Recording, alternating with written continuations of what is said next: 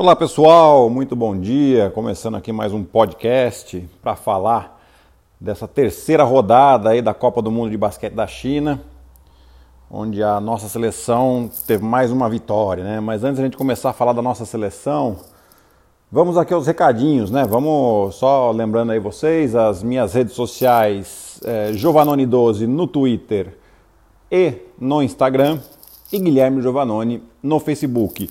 E também no blog. Acesse o blog lá onde a gente coloca todos os nossos podcasts. Em breve teremos algumas novidades por lá também. Né? Então o blog é ggblog.com.br. Bom, pessoal, vamos lá. Começando aí falando dos classificados, né? A gente teve aí no grupo A a Polônia e a Venezuela passando, eliminando a China, né? Até uma pequena polêmica de que a China estava num grupo mais fraco para poderem passar dessa primeira fase e nem assim deu certo, né? É, no grupo B, a Argentina acabou ganhando da Rússia e saiu em primeiro, passando os dois, né? Juntam esse grupo aí Polônia, Venezuela, Argentina e Rússia. É, no grupo C, passaram Espanha e Porto Rico. Né? É, acho que a Espanha era mais favorito, Porto Rico brigou ali com, com as outras duas seleções. No grupo D saíram Sérvia e Itália, né, que eram os favoritos do grupo, e a Sérvia uma vitória contundente aí em cima da Itália. É, quero só fazer um pequeno comentário da Sérvia, né, que é um dos favoritos aí ao título, mas além de, de, de todo o talento que eles têm, né, eu acho que a gente tem que prestar um pouquinho de atenção em como a Sérvia joga, é, as coisas que eles fazem naquilo que teoricamente você não precisa de talento. Ou seja, é, dificilmente permitem rebote de ataque, defensivamente são muito fortes, muita comunicação na defesa deles, Uh, no ataque, espaçam muito bem a quadra, os jogadores sabem muito bem onde está, uh, onde, cada, um, cada um tem que estar, né? E bloqueios. Quem vai fazer o bloqueio faz o bloqueio muito bem. Quem está usando o bloqueio sabe usar muito bem, jogar o defensor em cima do bloqueador. Enfim, todas essas coisas que não, teoricamente, não precisam de talento, eles fazem muito bem, tá? E, e agridem muito o rebote ofensivo. Então, assim, só essa pequena é, a pequena passagem pela Sérvia que está realmente dando prazer de ver jogar. No grupo E passaram Estados Unidos e a surpresa República Tcheca, que ganhou da Turquia, né? A gente esperava uma vitória da Turquia depois da quase vitória contra os Estados Unidos, e que vai se juntar a Brasil e Grécia no grupo, né? Ou seja, então o Brasil tendo uma vitória com a República Tcheca e os Estados Unidos confirmando seu favoritismo contra a Grécia, Brasil e Estados Unidos estarão nas quartas de final. É, no grupo G, passaram França e República Dominicana, a França ganhando amplamente aí da, da República Dominicana nesse último jogo, e a Austrália ganhando da Lituânia na, na, na decisão do primeiro lugar do grupo, num jogaço onde o Pat Mills foi decisivo para a Austrália. Outro time que vale muito a pena ver jogar é esse time da Austrália, gente. Tá sensacional, realmente é um dos favoritos também, não só a medalha, mas pode ser um dos favoritos ao título também. Tá? E a Lituânia, a gente fala, acaba falando sempre um pouco da Lituânia, né? mas como jogam bem é, essa seleção. Eles são sempre meio underdog no sentido de que não se falam muito deles nos torneios, né? seja em Mundial ou em Olimpíadas, até mesmo europeus, né? mas os caras sempre chegam, gente. É impressionante é, a capacidade que eles têm de jogar bem, de, de, de formar jogadores também.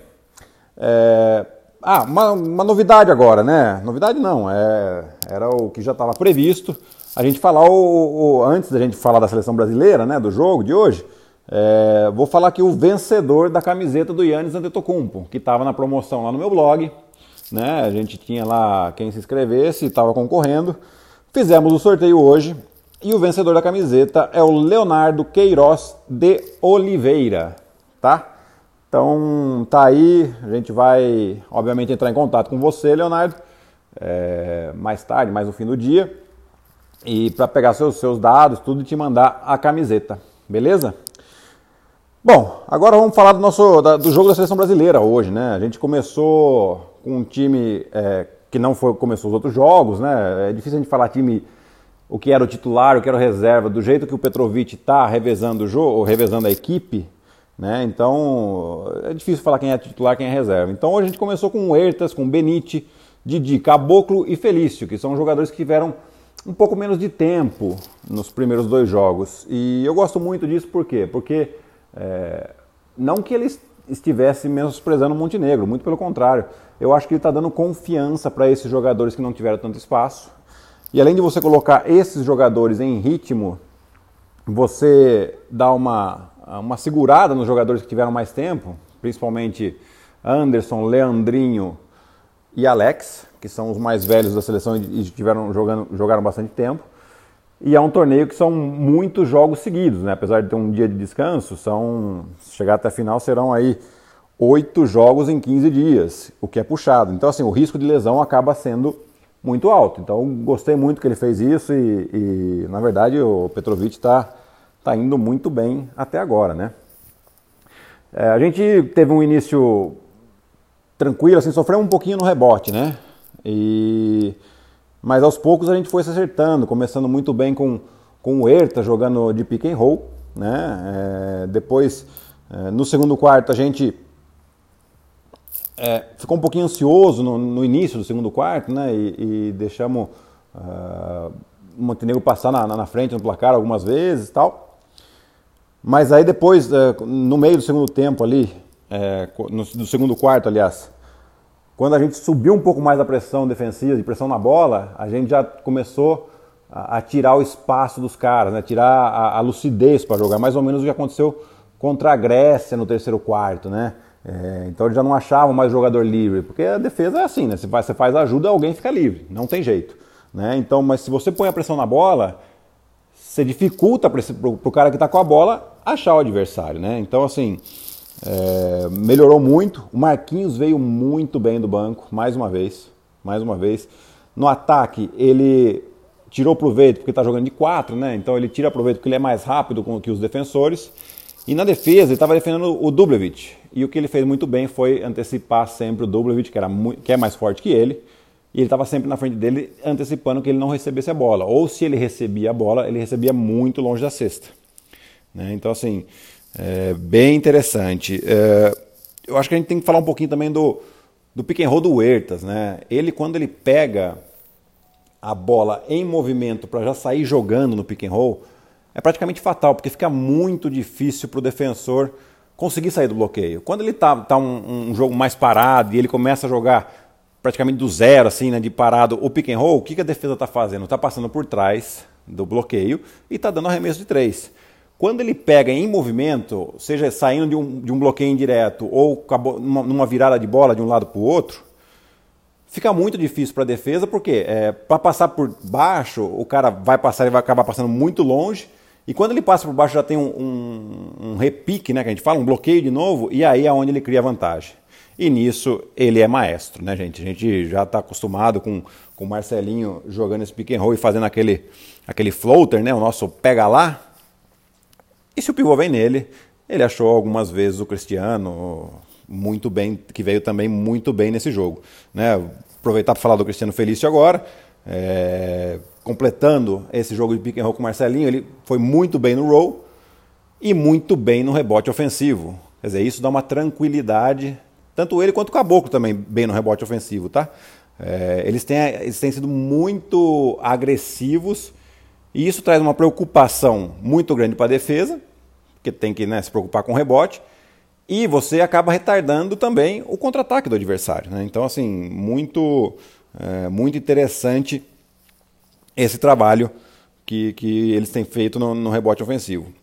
No quarto quarto ali a gente marcou um pouquinho de zona, diminuiu um pouquinho a pressão na bola e eles voltaram a achar os arremessos de três pontos. Chegaram a estar tá, encostar no placar três pontos ali, mas depois a gente já voltou à defesa normal e voltou também a nossa equipe mais experiente no final do jogo. Né? Então, assim, Alex, mais uma vez, muito bem. Hoje, super silencioso, acaba com 13 pontos. É, defensivamente, vai muito bem. Não estou com as estatísticas aqui, mas é, ele roubou algumas bolas só de, de se antecipar, né? De, na, na ajuda mesmo. Né? É, e o Benite, né, cara? Benite também jogou bem hoje. Tava, a gente precisa do Benite muito, porque ele tem um arremesso fatal de fora. E hoje ele já meteu algumas bolinhas.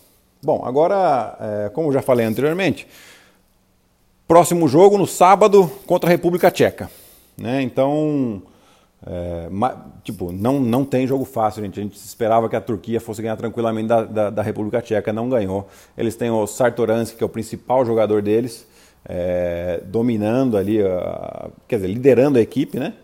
Então, assim, é, foco total. Eu acho que a gente tem tudo para ganhar esse jogo, mas não podemos achar que vai ser fácil e que nem está garantido já. Né? Então, nós continu continuamos muito na torcida pela seleção brasileira que te, te, realmente está deixando a gente feliz aí, fazendo a gente acordar 3, 4, 5 da manhã para ver os jogos, mas está valendo muito a pena. Bom, pessoal, é isso. Ficamos por aqui nesse podcast. Lembrando de acessar lá o ggblog.com.br e as redes sociais Giovanoni12 no Twitter e no Instagram e Guilherme Giovanoni no Facebook. Até o sábado, pessoal. Um abraço.